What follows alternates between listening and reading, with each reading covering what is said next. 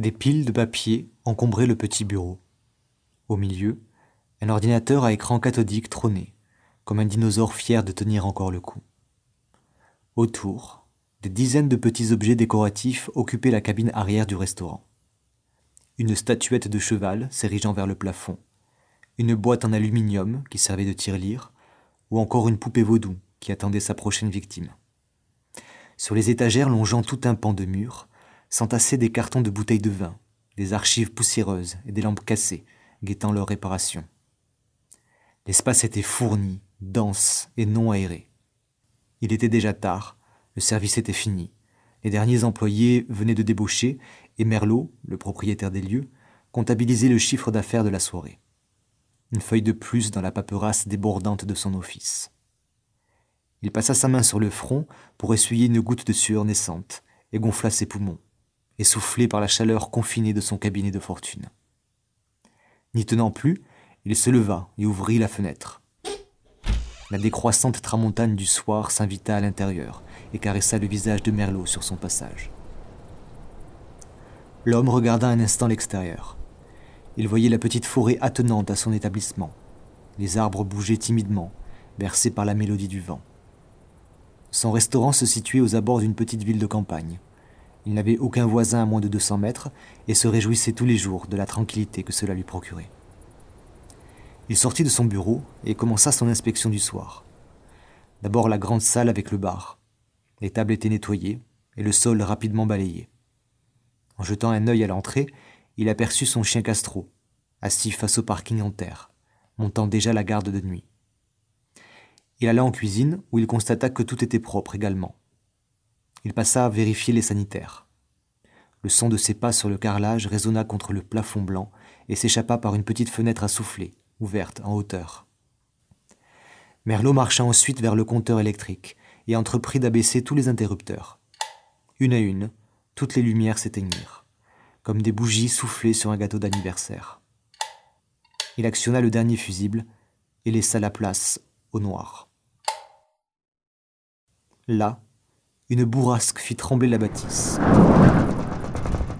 Dans le bruit du vent se fondit un aboiement. Un seul, et puis plus rien. Merlot leva la tête et ralluma l'éclairage du porche. À la hâte, il sortit rejoindre Castro. Le berger allemand n'avait pas changé d'emplacement, seulement de posture. Il était à présent étalé de tout son flanc sur le sol. Merlot s'agenouilla vers son compagnon et tenta de le réveiller.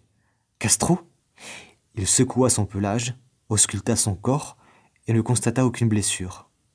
Pourtant, son fidèle ami ne respirait plus. Le sang de l'homme se glaça. Il le souleva à bout de bras et le porta jusqu'à l'intérieur avant de le reposer par terre. Une seconde bourrasque fit claquer la porte derrière lui. Il sursauta et profita de son élan pour venir verrouiller la serrure, mu par une peur soudaine. D'un pas vif, il retourna dans son bureau, ouvrit une armoire et se saisit de son fusil de chasse. À son retour devant la porte d'entrée, tout était redevenu calme. Le haut des branchages frémissait à peine, quelques grillons chantonnaient insolemment. Mais Castro demeurait inanimé. Son cœur n'émit aucun battement lorsque Merlot appuya son oreille contre lui. L'homme esselé serra la mâchoire, empoigna la crosse de son arme et retourna vers le seuil. Il sortit de son établissement lentement les yeux fusillant de toutes parts, à la recherche d'un ennemi indistinct. Il arriva au milieu du parking que seule la demi-lune éclairait. Il sembla être un insecte perdu en quête d'une lumière encore non identifiée. Un souffle, d'abord léger, naquit depuis la forêt adjacente et vint soulever petit à petit la poussière tout autour de Merlot. L'intensité s'accrut et le phénomène prit une ampleur inattendue provoquant un grondement animal sourd et puissant. La terre s'éleva comme un cobra prêt à attaquer et encercla Merlot, qui ne distinguait plus son restaurant derrière lui. Il plissa les yeux et plia le genou face à ce sirocco soudain. La force invisible s'empara du fusil et l'emporta loin à l'arrière de son tourbillon. Putain s'écria Merlot. La colère du vent s'abattit de plus belle, en réponse à l'insulte proférée. Et puis tout s'arrêta en une seule seconde. Plus un brin d'air, plus aucun mouvement. seulement un nuage de terre qui retombait doucement au sol, qui se dissipait pour laisser apparaître une silhouette. Une masse sombre et imposante s'approchait du restaurateur. Elle se déplaçait en ligne droite et continue, semblant l'éviter. Merlot se redressa et ouvrit grand les yeux. Devant lui se dressa un homme immense, affublé de haillons noirs. Son visage, énorme, était déformé.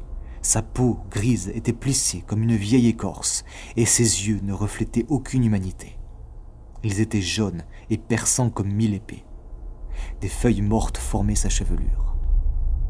Face à ce démon éolien, Merlot se tétanisa. Il voulut crier, mais aucun son ne sortit de sa bouche. Ses genoux frappèrent le sol, sa langue se paralysa. La créature s'avança alors d'encore plus près et entr'ouvrit ses lèvres charnues pour parler. Bon vent. Ces deux paroles formèrent un souffle intense et mortel qui projeta Merlot en l'air comme une ridicule sauterelle.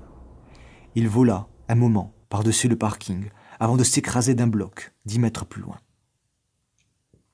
Il réussit à lever les paupières une dernière fois. Il aperçut le ciel, tacheté d'étoiles, brouillé par une brume terreuse juste au-dessus de lui. Le vent s'était assoupi et sifflait légèrement entre les rameaux de la forêt. Il referma les yeux et expira son ultime soupir dans la nuée de poussière.